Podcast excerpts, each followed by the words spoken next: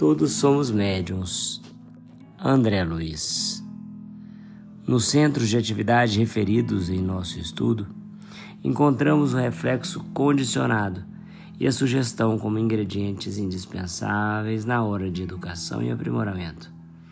Urge reconhecer que a liberdade é tanto maior para a alma quanto maior a parcela de conhecimento que se lhe debite no livro da existência. Por isso mesmo, Quanto mais cresça em possibilidades nesse ou naquele sentido, mais se lhe desdobram caminhos à visão, constrangendo-a a vigiar a própria escolha. Mais extensa mordomia, responsabilidade mais extensa.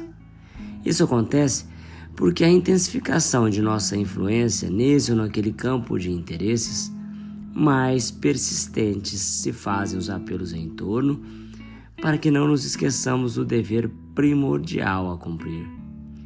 Quem avança está invariavelmente entre a vanguarda e a retaguarda, e a romagem para Deus é uma viagem de ascensão.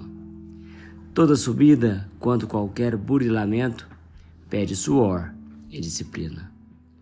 Todo estacionamento é repouso enquistante. Somos todos assim, médiuns a médios a cada passo refletores das forças que assimilamos, por força de nossa vontade, na focalização da energia mental.